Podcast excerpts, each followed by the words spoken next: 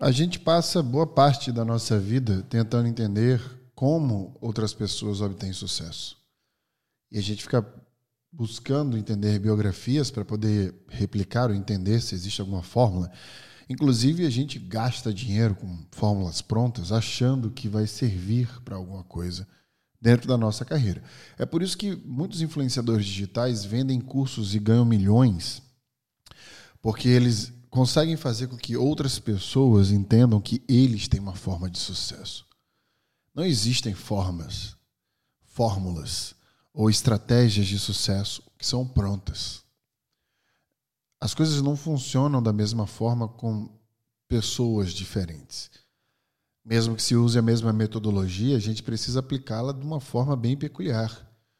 Como disse Nietzsche, não existem fatos, o que existem são interpretações. E a verdade, portanto, se torna única para cada pessoa no mundo das ideias. Isso me faz pensar de uma história onde o estagiário perguntou a um presidente de uma empresa o que, que ele fazia quando ele era estagiário, para que ele pudesse, portanto, entender e replicar as mesmas coisas. No que o presidente respondeu que enquanto os outros estagiários ficavam perguntando para os outros presidentes ou diretores o que eles faziam, ele focava em fazer o seu próprio trabalho. E quando a gente analisa as pessoas que a gente tem mais orgulho, não são as pessoas que têm necessariamente mais sucesso, mas são aquelas pessoas na cabeça delas, aliás. São aquelas pessoas que ajudam mais as outras. Já parou para pensar?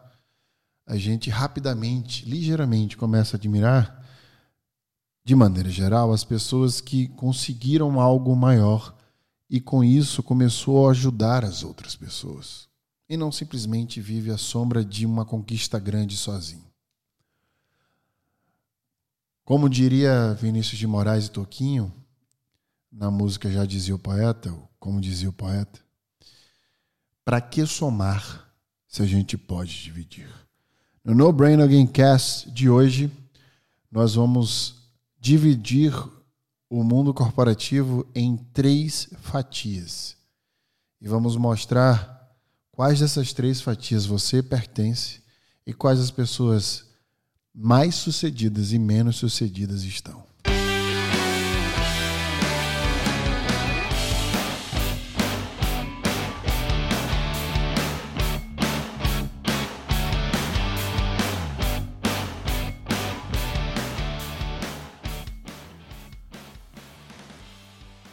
Adam Grant, um professor norte-americano focado em psicologia organizacional, trouxe uma teoria extremamente importante para o mundo de hoje, que tem seus valores ao, ao avesso e ainda uma herança da Revolução Industrial. E eu discordo de alguns pontos, mas eu vou traçar aqui para vocês também poder pensar sobre eles. Né? Em uma pesquisa, o Adam Grant traz é, o que é sucesso para a maioria das pessoas. E elas respondem três coisas. Elas falam que sucesso é trabalhar duro, ou seja, você ter consistência, né? E ter ali uma visão de trabalho constante, duro. Não importa o que aconteça, você está ali mantendo aquela constância. Segundo, talento, ou seja, a pessoa realmente é muito boa naturalmente no que faz. E terceiro, sorte, né? de ter uma oportunidade na sua frente para que você possa agarrar. Eu vou aqui substituir os três é, atualizando para uma visão que eu tenho sobre o que seja é, os, os, grandes pilares de pessoas que conquistam seus objetivos. E, e veja que eu não estou falando pessoas de sucesso, porque sucesso é relativo a cada pessoa, certo? Então eu não quero aqui falar que essa é a fórmula do sucesso. Essa é a fórmula de pessoas que conseguem objetivos maiores, que nós consideramos que são maiores, tá? Então eu vou substituir o trabalho duro pela inteligência no trabalho. Então, ponto um, pessoas que têm inteligência no trabalho, ou seja, que sabem trabalhar, que sabem respeitar seus limites, focar na saúde mental, que cuida de si, que cuida da sua relação social, são pessoas que têm melhores resultados no trabalho porque elas mantêm o poder cognitivo, sua inteligência, sua saúde do pensamento, tá? Segundo, são pessoas que trabalham com suas habilidades. Então vamos substituir a palavra talento por habilidade. São pessoas que acham né, o trabalho que comporta, que dá matching com suas habilidades. E aí exercem naturalmente o que elas são boas a maior parte do tempo para entregar resultado. E isso fica claro com jogadores de futebol, com músicos, né? quando a gente vê essas pessoas que trabalham de alguma forma com inteligência sinestésica, que é a, a inteligência corporal, quando a gente vê pessoas que têm inteligência artística, fica mais fácil da gente tangibilizar. Mas isso acontece no mundo dos negócios corporativos também. Um matching entre o tipo de trabalho que você exerce e as habilidades naturais que você tem. Por último, substituindo sorte, que para mim não existe, por probabilidade matemática. Ou seja, onde estão as oportunidades e qual a probabilidade matemática de você estar em um ambiente onde você terá uma oportunidade que vai te fazer exercer a sua inteligência do trabalho e a sua habilidade. Veja que quando a gente fala em sorte, me parece que a gente utiliza o acaso, e aqui eu estou, portanto, provocando a gente a pensar que existem ambientes onde há uma probabilidade matemática maior de você ser bem sucedido, eliminando, portanto, o conceito do que seja sorte.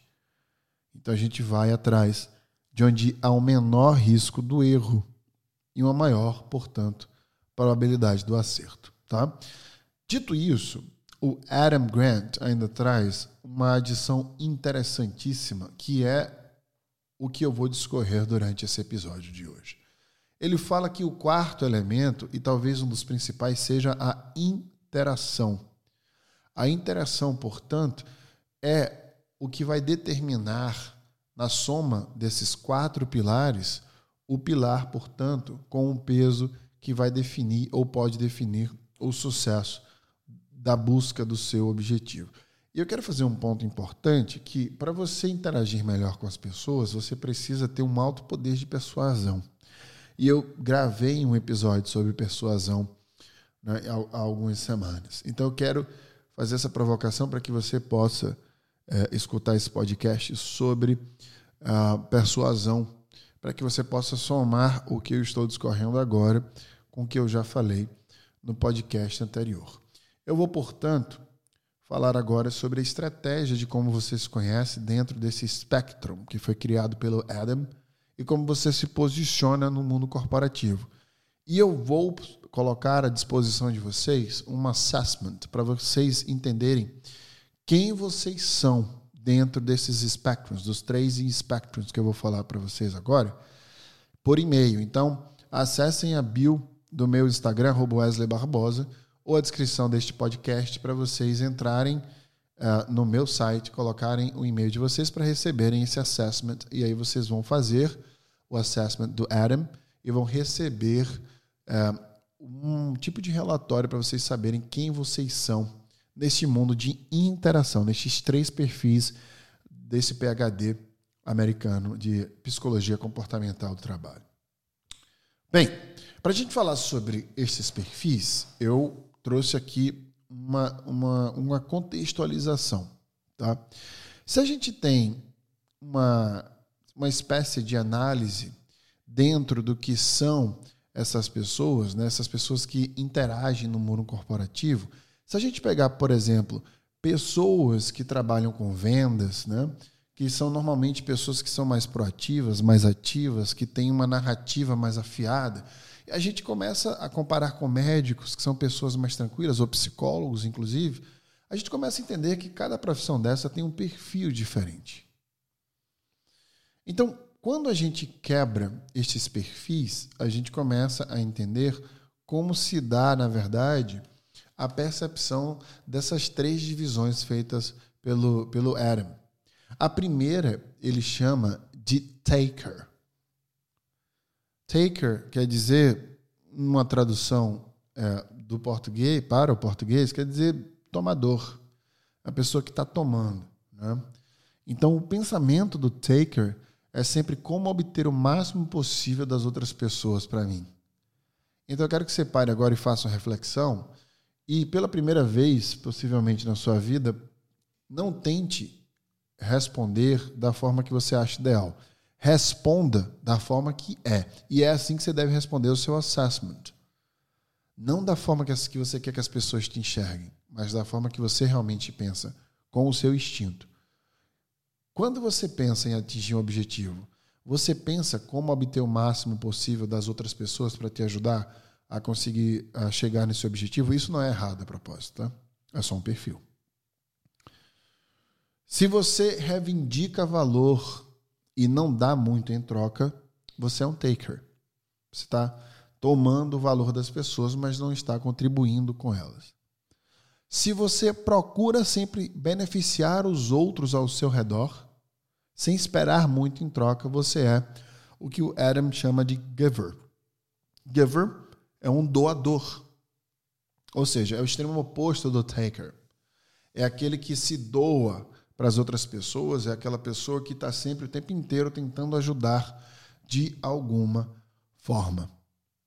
Ele fala que muitas pessoas no mundo ainda gostam de encontrar um caminho entre o giver e o taker, que são aquelas pessoas que falam que se te ajudar, querem também ser ajudadas de volta. Ó, oh, tô fazendo aqui algo para você, espero que você faça algo por mim também ele chama estas pessoas, este perfil, este perfil específico, de matcher. O matcher é aquele que quer sempre fazer um match entre o que ele ajuda e o que ele precisa ser ajudado. Então ele faz o bem, esperando, criando a expectativa de que você possa ajudá-lo em algum momento da vida. Esses três perfis, de acordo com o Adam, eles não são lineares. E não necessariamente você vai ser um ou outro. Por isso que ele criou o assessment com percentuais, para saber a probabilidade estatística, né? para você entender qual percentual que você atua dentro de diferentes situações, sendo um giver, um taker ou um matcher. É possível que você seja os três em situações diferentes. Por isso que existe um percentual para balancear qual, maior, qual você é a maior parte do tempo, é o que a gente vai focar em relação à estratégia da tua carreira. Isso é extremamente importante de você entender. Em pesquisas feitas né, de acordo com o Adam, ele foi entender quais são os profissionais que estavam no fundo do sucesso, no fundo do poço, que tinham menos resultados positivos na carreira dentro desses três perfis. Antes de eu falar quais foram esses resultados, eu queria perguntar de novo para vocês. Você é um taker, ou seja, você é aquele que quer obter o máximo possível das outras pessoas sem necessariamente dar em troca alguma coisa? Você é um giver, ou seja, a maior parte do tempo você procura beneficiar os outros e não a si mesmo necessariamente sem esperar muito em troca? Ou você é um matcher, aquele que está sempre ajudando, mas também solicitando ajuda, entendendo que é mais justo desse jeito? Se responda isso. Tente pensar em várias características e atividades que você faz no dia a dia. Depois que você se responder isso, se você ainda não se respondeu, pause o podcast e pense um pouco. E depois que você pensar, continue o podcast.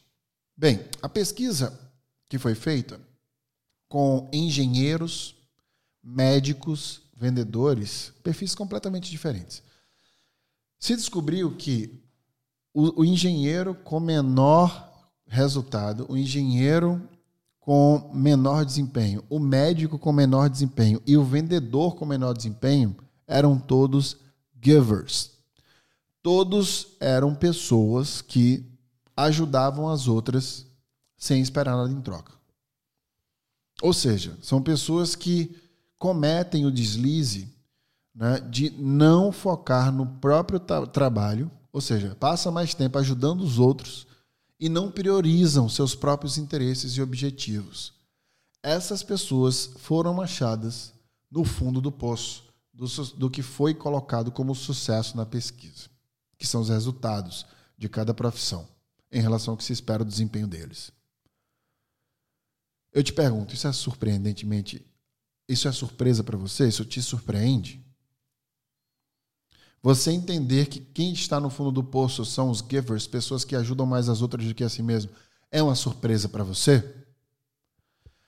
A mesma pesquisa foi feita com o mesmo perfil para mapear os profissionais que estavam no topo do sucesso. E quem vocês acham que apareceram no topo do sucesso? Os takers, os givers ou os matchers? A pesquisa aponta que os givers, novamente, aparecem no topo do sucesso. São os trabalhadores focados nas pessoas, people focused, como se fala em inglês, que é um perfil.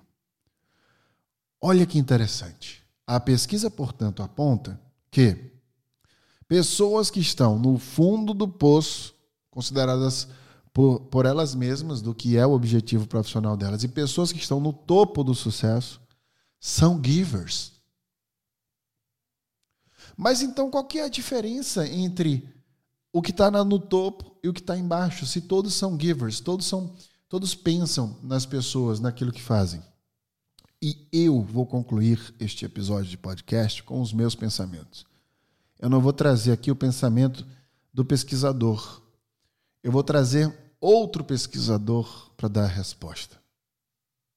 Marcus Buchan, onde em sua teoria do desenvolvimento pessoal, teoria de habilidades, traz um, uma perspectiva maravilhosa para vocês entenderem a diferença do mesmo perfil tendo resultados diferentes. O que diferencia os givers dos takers? Desculpe, o que diferencia os givers de sucesso dos givers de não sucesso é justamente o matching entre suas habilidades e as responsabilidades que eles têm. Ou seja, os givers que estavam no topo do sucesso são givers que trabalham em empregos e empresas que não só valorizam o seu perfil, como precisam da sua habilidade. Olha que fantástico isso. Ou seja, givers bem posicionados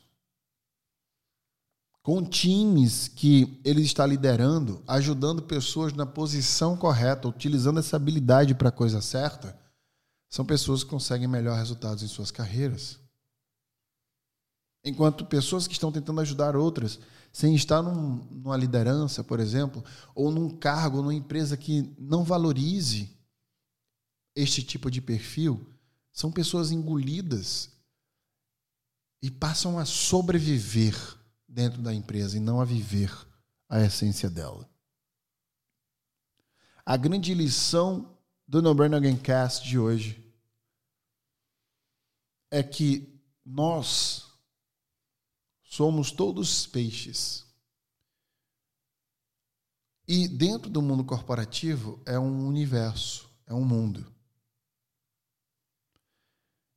E ao invés de estarmos nadando dentro de um rio, nós estamos tentando escalar árvores.